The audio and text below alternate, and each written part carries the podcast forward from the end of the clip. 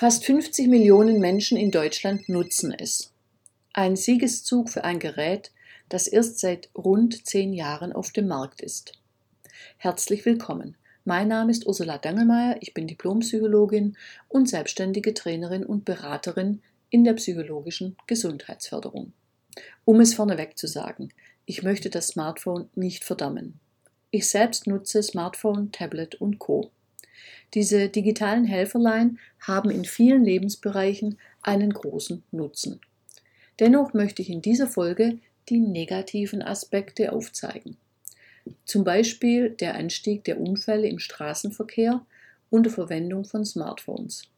Und zwar nicht nur durch Nutzung des Telefons oder dem Senden von Kurzmitteilungen beim Autofahren, sondern durch unachtsames Überqueren von Straßen durch Fußgänger, die ihren Blick starr auf das Display gerichtet haben. Um die Unfallgefahren dieser sogenannten Smombies, das sind Smartphone-Zombies, zu verringern, wurden in Köln bereits Bodenampeln für Smartphone-Nutzer eingerichtet. Kein Scherz.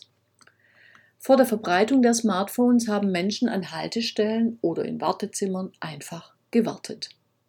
Das Gehirn ist in diesen Ruhephasen besonders aktiv. Die Zeit wird genutzt, um über Vergangenes und Zukünftiges nachzudenken, zu planen oder Bilanz zu ziehen. Niemand muss heute dieses scheinbar nutzlose Warten noch ertragen. Jede Wartesituation wird mit einem Smartphone erträglicher. Noch ist offen, welche Auswirkungen das Wegfallen dieser kreativen Aktivitätszustände des Gehirns haben. Christian Montag konnte in einer Studie zeigen, dass Personen, die ihr Smartphone exzessiv nutzen, geringere Werte bei Willenskraft und Selbststeuerung aufweisen.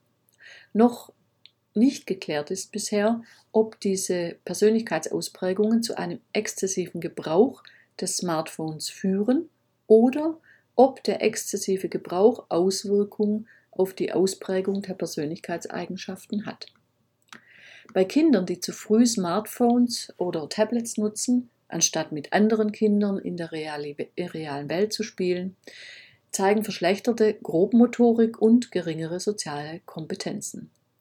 Andere Studien zeigten deutliche Hinweise auf Sprachdefizite durch TV, DVD, Medienkonsum bei unter zweijährigen Kindern.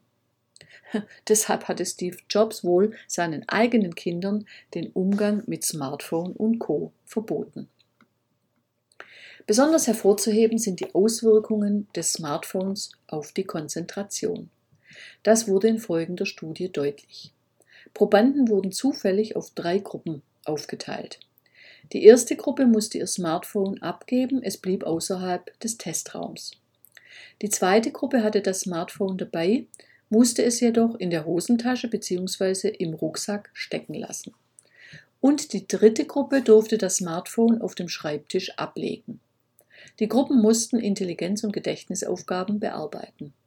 Dabei zeigte sich, dass die Gruppe, die das Smartphone abgegeben hatte, die besten Leistungen erzielte. Die schlechteste Leistung erzielte die Gruppe, die das Smartphone auf dem Tisch liegen hatte. Wenig besser war die Gruppe, die das Smartphone im Rucksack verstaut hatte. Dabei war es unerheblich, ob das Smartphone auf lautlos gestellt war. Bereits das Sehen des Smartphones führt zu einem Verlangen das sich als Hirnaktivität in einem bestimmten Areal messen lässt. Damit bleiben weniger Verarbeitungskapazitäten für die Intelligenz- und Gedächtnisaufgabe übrig, was dann zu schlechteren Leistungen führt. Für Eltern ist es besonders wichtig, die Auswirkungen des Smartphone-Gebrauchs zu kennen, vor allem wenn es um schulische Leistungen ihrer Kinder geht. Hierbei sollte auch das eigene Smartphone-Konsumverhalten kritisch betrachtet werden.